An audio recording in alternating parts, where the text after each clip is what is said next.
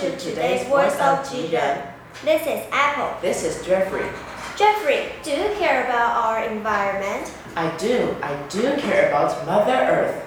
Okay, let's check how great you are. First, how do you come to school? My dad drives me here. Oh no, you should walk, ride a bike, or take a bus. Oops. Second, do you usually take bath or shower? I enjoy taking a bath. I feel so good when I am surrounded by warm water. Ah, you waste water when you take a bath. Do you eat more vegetables than meat? No, I hate vegetables. I'm a meat eater. Steaks and pork chops are my favorites. Oh my god, you have a long way to go to be green. You know, some students are going to on a strike because they want to tell the world about climate change. You mean students give classes? That's pretty smart. Come on, the students do care about the damage of climate change. Really? Is climate change that bad? Let's check it out. What? No way! Yes way! It's time for News for Kids. News for Kids. 真的假的？真的假的？真的假的？原 原来如此！你不知道的趣味新鲜事。 ICRT's News for Kids. Hey everybody, can you hear me? 听得到吗? That protest is pretty noisy. I'll close the window so it's not so loud. Ugh, much better. There's a lot of noise because there is a protest happening outside my window. A protest is where people walk on the street and talk about something they are fighting against. 人们上街抗议理由很多。Usually, they are also talking about something they believe in. Sometimes they are angry about something. Let's talk about one reason people protest. One reason is the environment. People protest because they worry about the environment. Did you know the world is in a lot of trouble? Because people pollute. 因为人类制造了污染。Pollution changes the Earth's temperature. The Earth is getting warmer and warmer. This is called climate change, and it is not good for our planet. 气候改变对我们地球是不好的。Many people are worried about the environment. They are so worried that they protest about it. 全球的人都上街头抗议。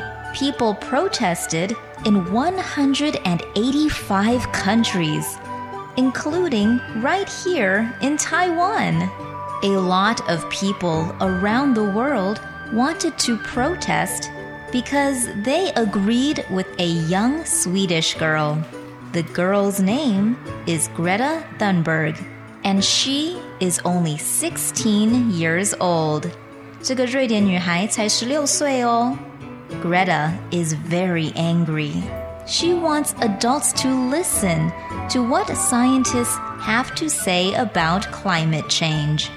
She wants people to help the environment, not hurt it.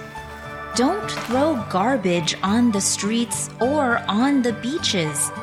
Don't throw things you can recycle into the garbage. 大家都需要保护地球，不是伤害地球。 Vocabulary. Do you think our planet is in trouble? Trouble 麻烦 Don't get into any trouble 不要惹麻烦 We're out of gas. Now we're in big trouble. 没汽油了，我们麻烦可大了。Angry 生气 You look angry. 你看起来很气。 I'm not angry. 我没有在生气。Do I look angry? 我看起来在生气吗 ？Worried 担心。Parents are often worried about their children.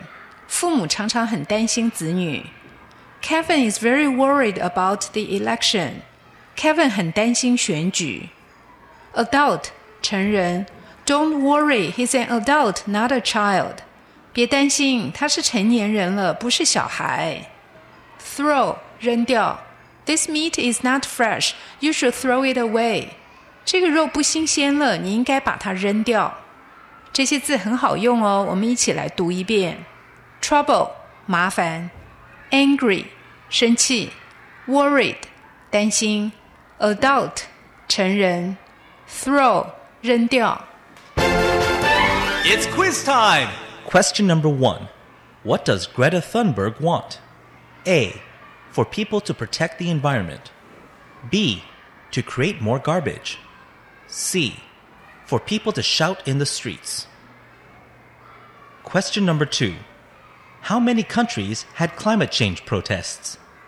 A. 5. B. 185. C. 300. Question number three What is happening to the Earth's temperature? A. It is getting hotter. B. It is getting colder. C. Nothing is happening. The answers are all available on the ICRT website and app. 和 ICRT 与教育部国民及学前教育署学英文，吸收新知识。ICRT 网站和 App 让你随选随听，还有文字稿哦。 This has been News for Kids on ICRT, brought to you by the K 12 Education Administration. Tune in for more every weekday and check out past episodes on the ICRT website and app.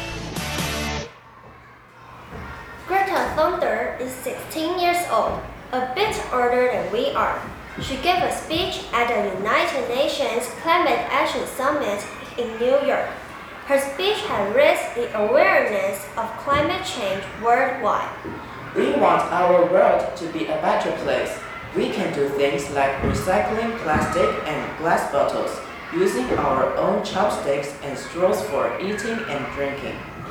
When you do those things, you are doing the environment a huge favor. Right, every action of every size matters. Thank you, everybody.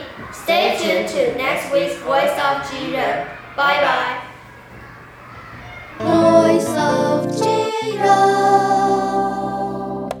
Learning every now